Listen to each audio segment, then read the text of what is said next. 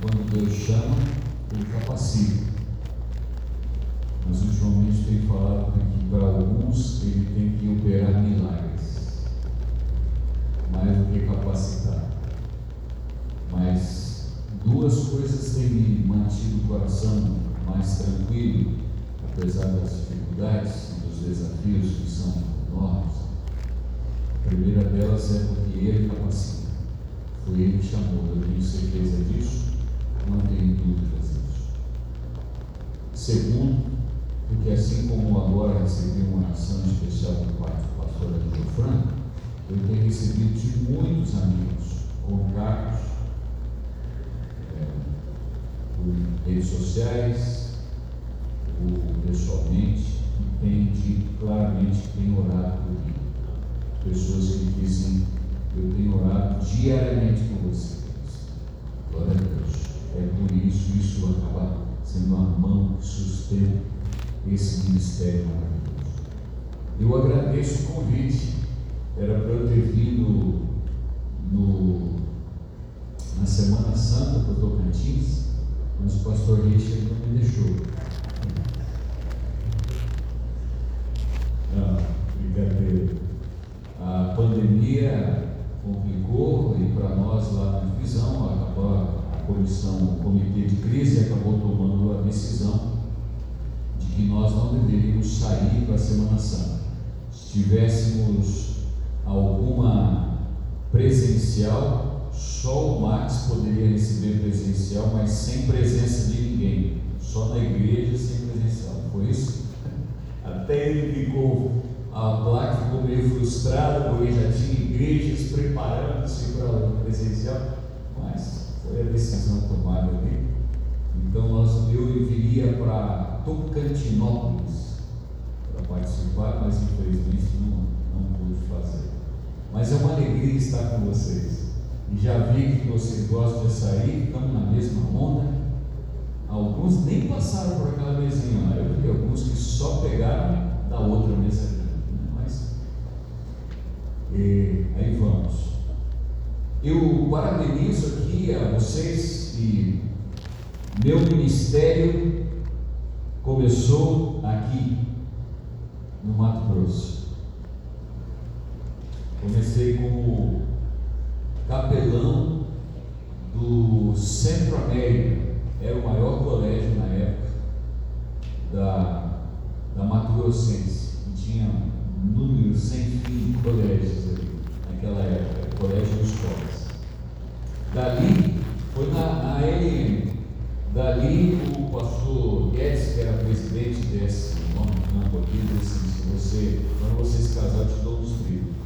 Eu apurei o casamento, um ano, adiantei um ano o casamento, trouxe a, a menina que estava estudando é, pedagogia no IAE, era o terceiro ano, ela teve que fazer mais três anos, ou ela estudou seis anos de pedagogia. Estudou ali na é, é, FMT, não? O FMT. O FMT, isso. Aí fui trabalhar, em realidade, do lado do Horizonte, ali no Jardim Glória. Foi quando eu comecei como pastor distrital. Dali, como pastor distrital, voltei, ou seja, passei a ser é, departamental de jovens e daí, aí para frente, o mundo, o mundo todo, né? Para ir para fora. Mas esse, essa época, Mato Grosso, Tocantins e aqui Goiás, como Distrito Federal, eram parte da União Central Brasileira. E Mato Grosso do Sul era parte da União Sul Brasileira. Então, algumas, alguns desafios naquela, naquela época que hoje vocês vivem nós tínhamos, só para vocês eh, se deliciarem um pouquinho, aos dois campos aqui da Mato Grossense, nós tínhamos um gasto de pessoal que correspondia só com as despesas pessoal que correspondia a mais de 85%, 85 pontos na, em, em todas as entradas do que Mato Grosso. Era, não era fácil. Foram dias difíceis, mas grandes lições. Grandes lições, coisas de grande importância. Eu amo muito o Mato Grosso gostei muito de ter trabalhado ali, porque ele foi um significativo para a minha vida. Foi ali onde eu noivei e ali tem umas histórias aí que outro dia, quem sabe a gente conta, do noivado sem os noivos. Mas foi ali, o noivado foi ali. E ali comecei o ministério, tenho três filhas cuiabanas, as três são cuiabanas, só que a menor quando saiu de lá tinha dois meses quando nós saímos então para o Rio de Janeiro, naquela, naquele tempo. Alegria estar aqui, pastor. Obrigado pelo privilégio. Eu quero convidá-los a abrir suas Bíblias num versículo extremamente conhecido, mas é Isaías capítulo 60, e nós queremos ler os versículos 1, 2 e 3. Se vocês têm orado por mim ou não têm orado, sigam orando, por favor, e orem, porque não sou eu, mas Cristo deve estar na condução desta igreja na América do Sul. Isaías 60. Vamos orar uma vez mais? Querido Deus, Teu Espírito Santo esteja conosco no entendimento da verdade ou as verdades que queres apresentar a nós. Esteja guiando, Senhor, na, nesses dias estaremos juntos, celebrando o Teu nome, honrando o Teu nome. Usa, Senhor, pastora Rigofrano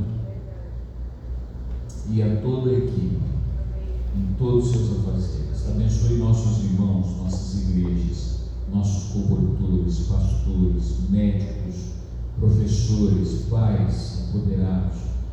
Guia o Senhor em cada momento. Dê-nos um sábado feliz com tua proteção. O Espírito ajuda-nos no entendimento da tua verdade, morremos em Jesus. Amém. Isaías 60, na versão que tem, diz: Dispõe-te, resplandece porque vem a tua luz e a glória do Senhor nasce sobre ti. Porque eis que as trevas cobrem a terra e a escuridão os povos, mas sobre ti aparece resplendente o Senhor e a sua glória se vê sobre ti. As nações se encaminham para a tua luz e os reis para o resplendor que te nasceu. Interessante ver isso aqui. Dois comandos são colocados ali no comecinho desse verso 1, capítulo 60. Quais são os dois comandos? Levanta-te e resplandece, ou levanta-te e brilha. Na minha diz, dispõe-te e resplandece. Levantar é colocar-se à disposição. Por isso é usado aí um tipo de sinônimo nesse caso. Mas dispor, estar à disposição, é talvez mais completo ainda do que levante, porque dispor é estar a, ao alcance, disponível, pronto, deitado de pé, de olho fechado, de olho aberto, caminhando, correndo ou em qualquer lugar e atividade. Dispõe-te, resplandece. Com eles o profeta chama o povo de Deus a prestar atenção às suas palavras, porque a glória do Senhor vem. E é interessante, porque ele vai dizendo: Vem a tua luz, a glória do Senhor nasce sobre ti. Mas ele mostra uma característica que é forte nisso aqui: é um povo, ou uma nação, ou uma terra que anda na escuridão. Você já deve ter andado na escuridão.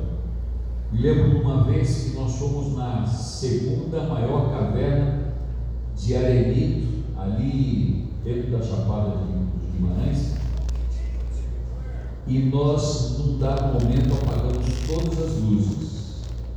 E então o guia disse: procure ver a sua mão. E a gente não conseguia ver nada, nada, não via, não conseguia ver. Totalmente escuro. É a mesma situação em que o mundo está. Totalmente escuro, em trevas, na escuridão. Mas ele diz: levanta-te e resplandece, porque a glória vem à tua luz. e a glória do Senhor. Esse é a realidade do nosso mundo. Povo desanimado, povo oprimido, cansado, exausto.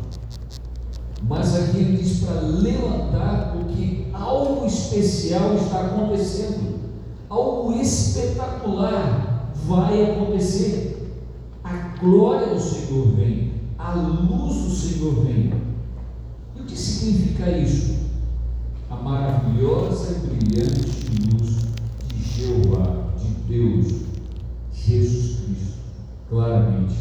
E é, em realidade, é a presença de Deus marca essa. Mas veja lá, se você volta um pouquinho no capítulo 58, você vai ver esse povo numa situação interessante, para não dizer coisa pior, né? No capítulo 58, é verdade que nós temos no versículo, no versículo 13, que é um lindo, para mim é o versículo mais lindo, falando de sábado, de todos os versículos que nós vemos na Bíblia, mas em realidade o capítulo 58 fala devidamente da intenção do povo de agradar ao Senhor. E a intenção era jejuar. Jejuar era uma maneira de tentar agradar ao Senhor, de ganhar os pontinhos para ver se ele conseguia sentir a paz, do perdão, da salvação. Entretanto, Deus vem trazendo através de Isaías, no capítulo 58, e dizendo claramente que não é esse tipo de jejum que eu quero. Não é esse. Mas é, é diferente. É aquele jejum de soltar as ligaduras da impiedade, desfazer as ataduras da servidão, deixar livres os oprimidos e despedaçar todo o. Isso diz o verso 6.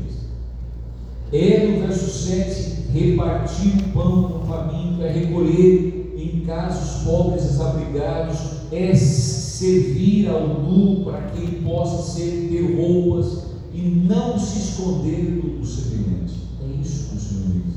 E não querer agradar em si para poder ganhar pontinhos com Jesus.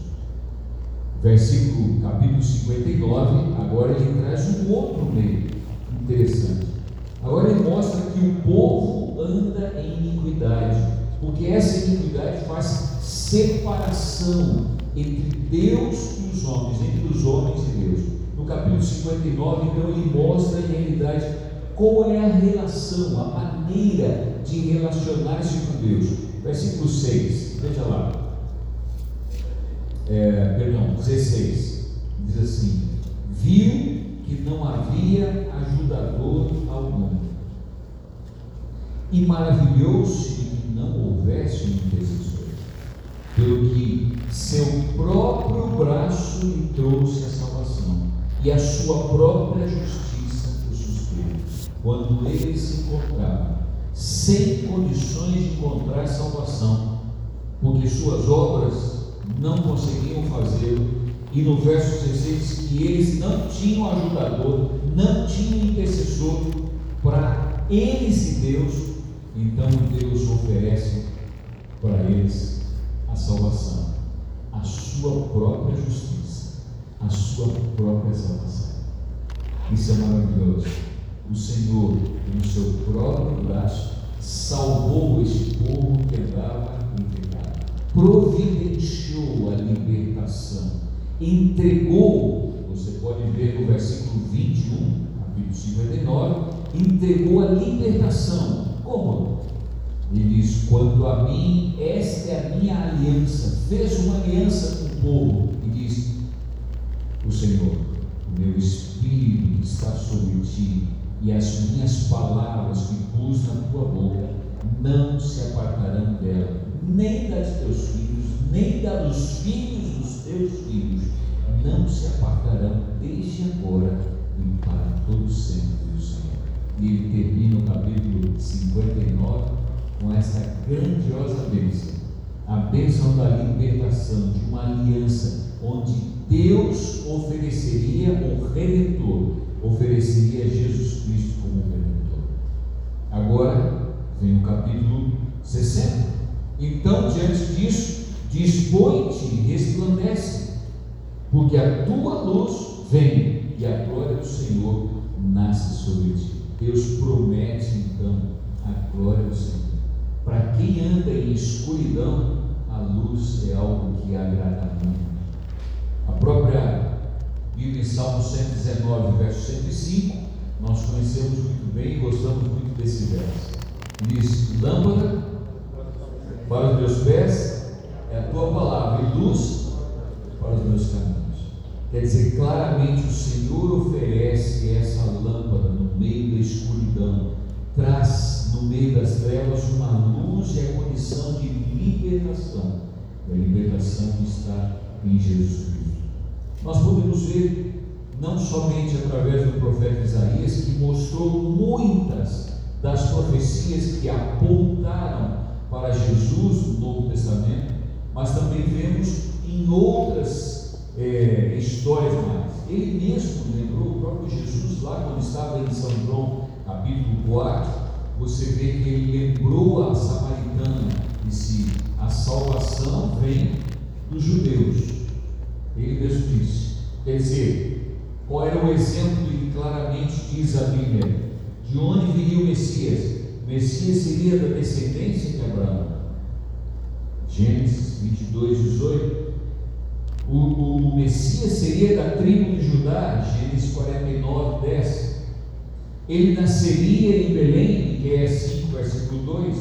Ele seria um descendente do rei Davi, segundo Samuel 7, Isaías 9, verso 7. Claramente mostrando aí Jesus a luz. Isaías concluiu então todas as profecias do Antigo Testamento para o povo de Deus, quando ele diz que a luz brilha sobre você. Ele claramente denomina Jesus a luz do mundo. Mostramos e vemos então em Jesus a libertação. Mas veja que interessante.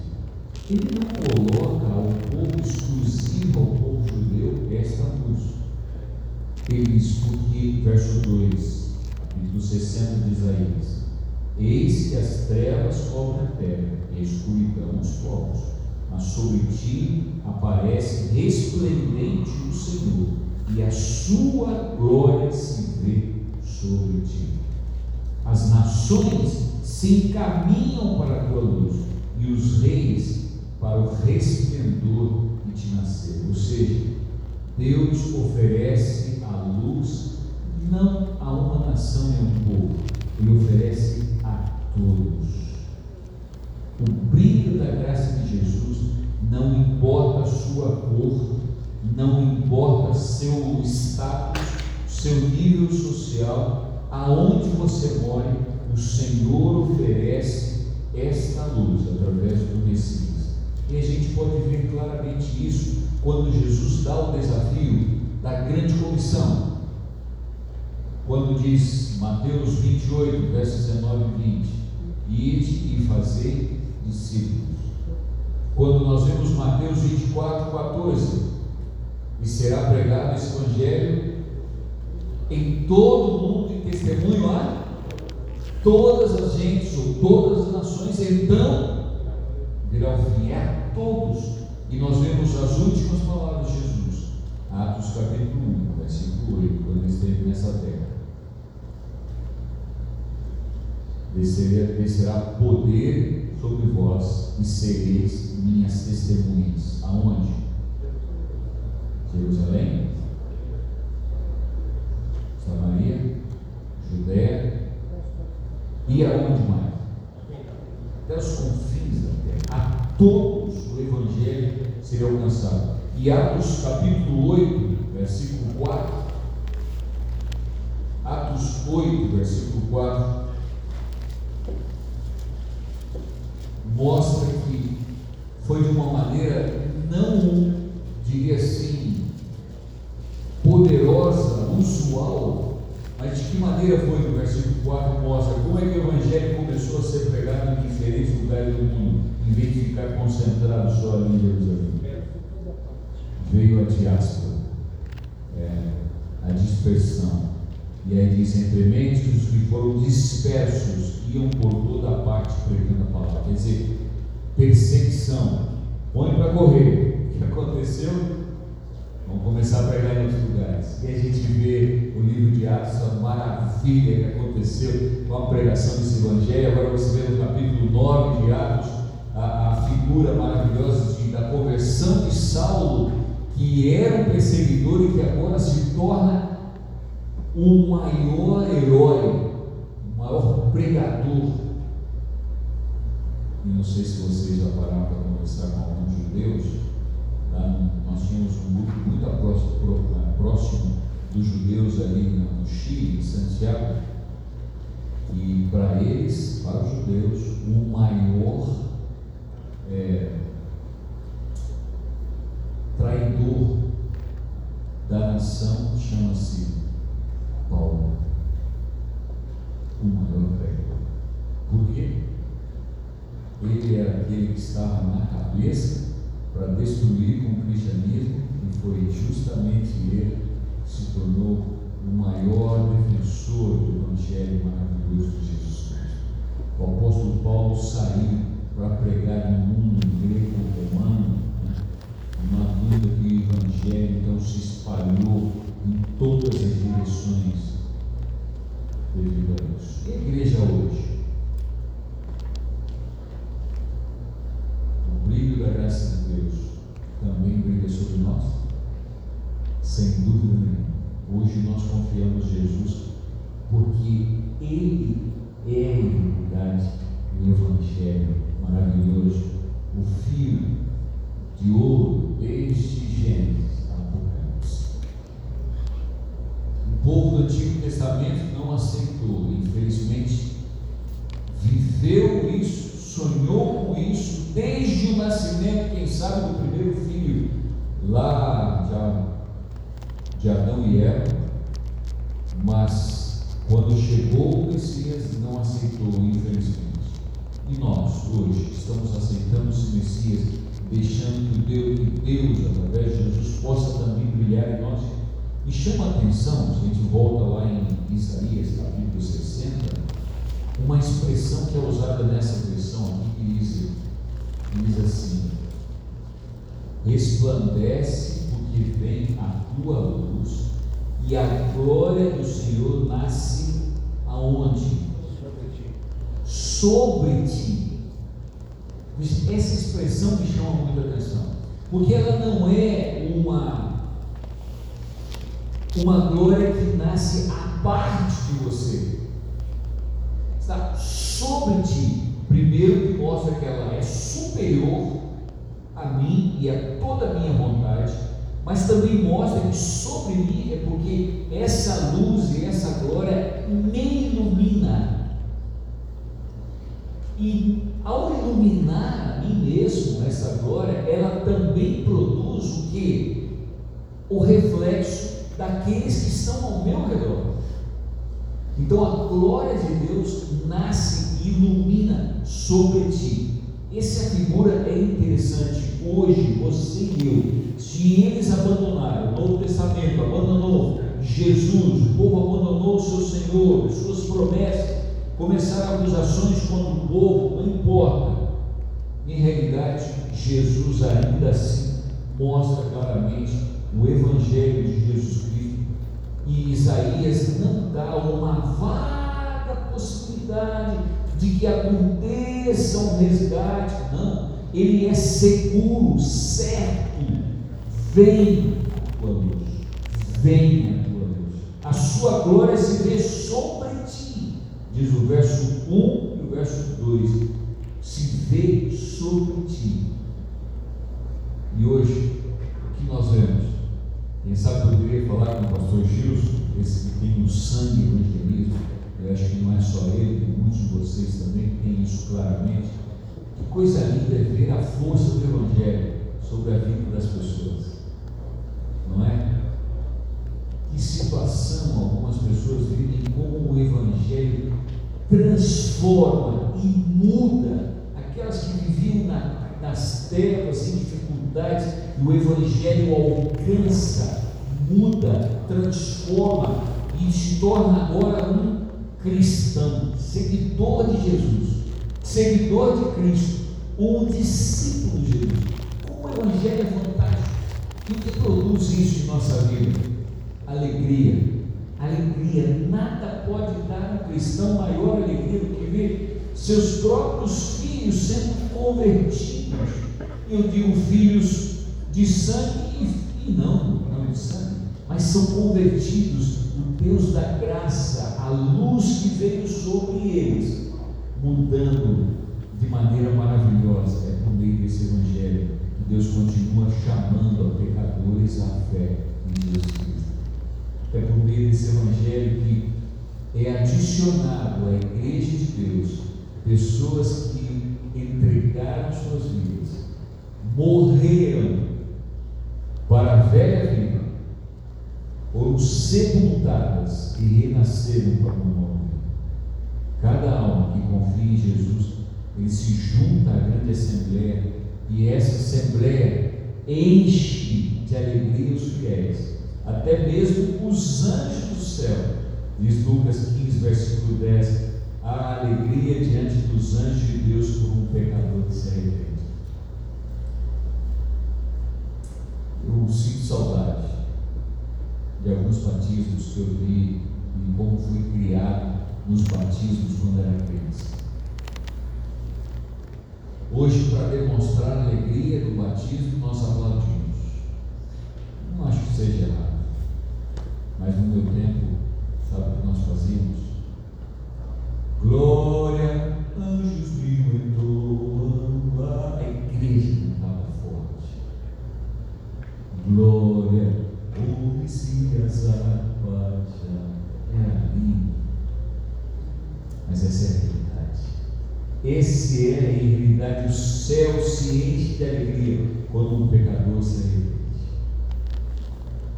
No dia 17 de março de 1992,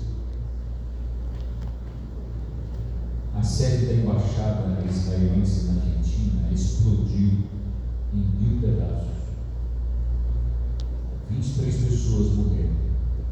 Cerca de 300 pessoas ficaram feridas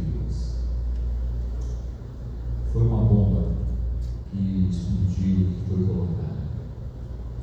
A busca de sobreviventes naquela embaixada levou vários dias. Mas em meio à dor, à tragédia, à destruição daquele prédio, alguma coisa que estava bem próxima do epicentro daquela bomba permaneceu com poucas permaneceu quase pendurada no meio daquela de, todo, de toda aquela destruição. Era uma luminária. Em espanhol se chama lâmpada ou lâmpada. Era uma pesava uns 300 quilos e havia sido feita na França no ano 1900 e ela era formada de bronze e vidro ela tinha seis braços principais e 72 castiçais menores e 42 castiçais maiores. Todos os dias ali era limpada aquela luminária.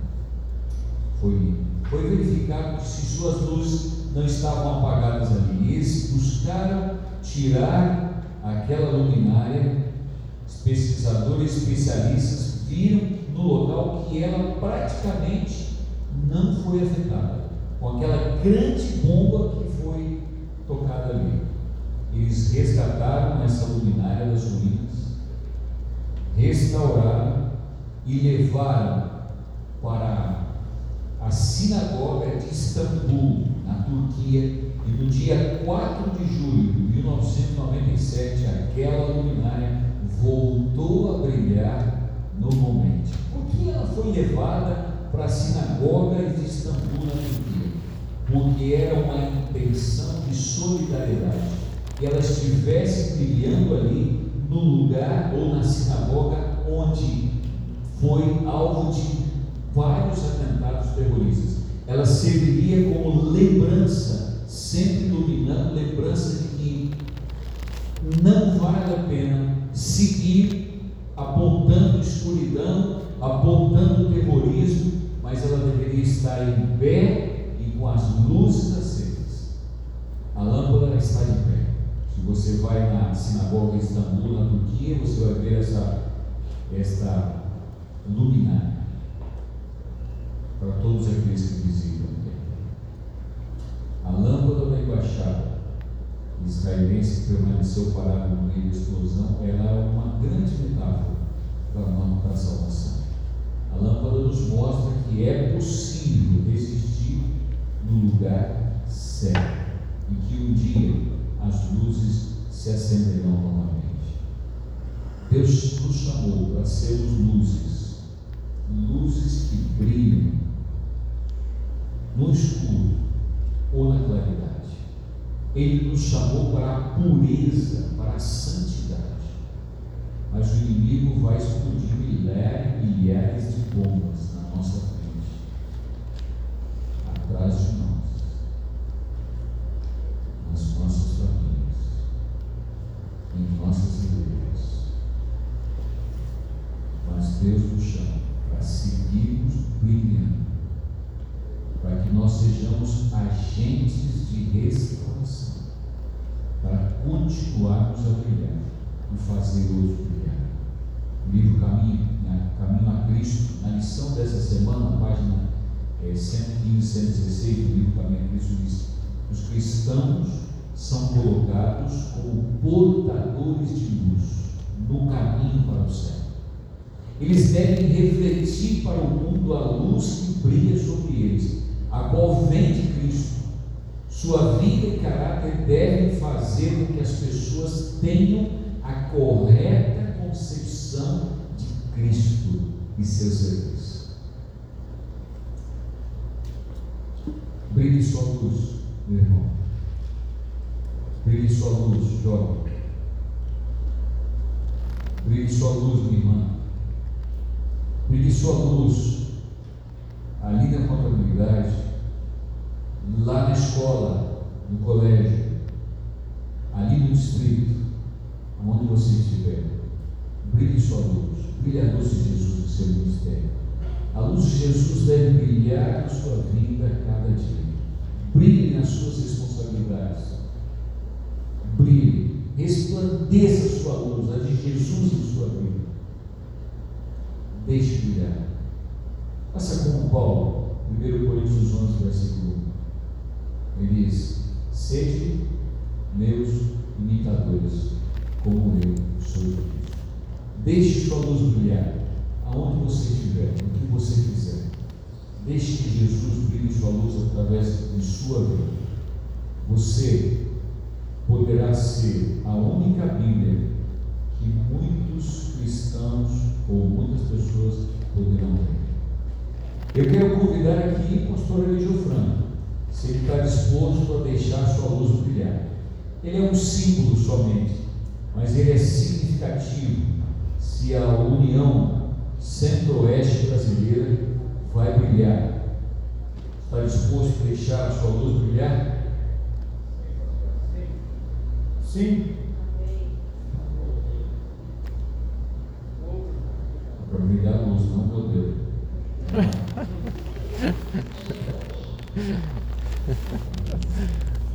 Deixe como mulher.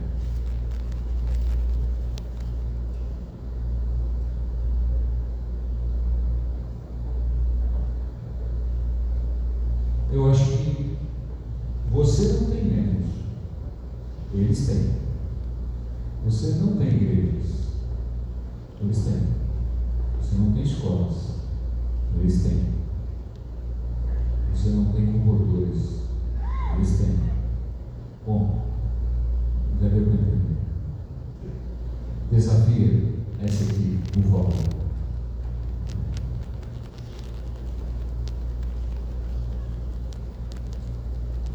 Eu gosto do pensamento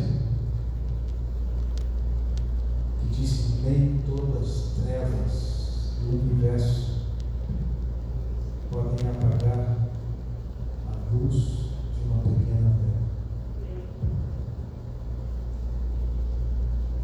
podemos ser pequenos, frágeis, poucos, se permitirmos que a luz de Cristo Jesus, a sua glória, brilhe sobre nós, o Senhor iluminará a terra. E eu quero chamar você, Max.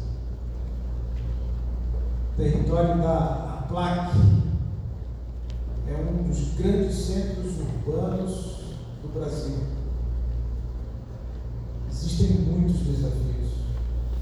Uma cidade gigantesca, com desafios na periferia, com desafios de uma classe mais elitizada.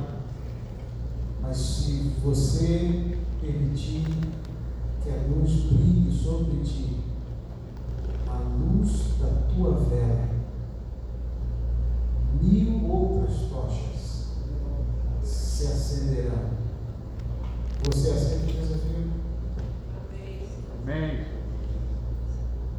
Amém. Que a luz brilhe na placa do Distrito Federal e na parte do Goiás que você escolheu. Pastor Fábio, Goiás é um grande estado.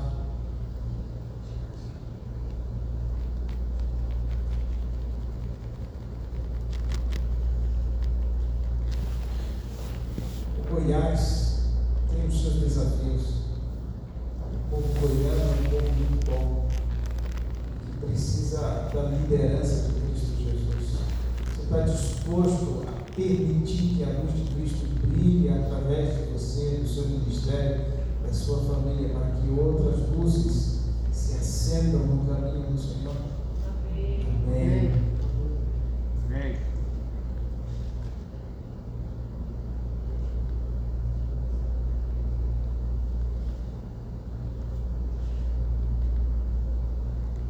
Pastor Richard, o Tocantins pode ser considerado o campo dos milagres. Tantas bênçãos o Senhor tem feito nesta terra usado a sua igreja de maneira poderosa. Mas isso é apenas o começo. Se nossas luzes se acenderem com a chama do Espírito, este grande território será iluminado pela glória de Cristo. Amém. Você crê nisso? Que a sua luz, o seu ministério, seja fortalecido na presença do Senhor. E que mil outras tochas se acendam à chama da dedicação aqui no Tocantins. Amém. Pastor Jean.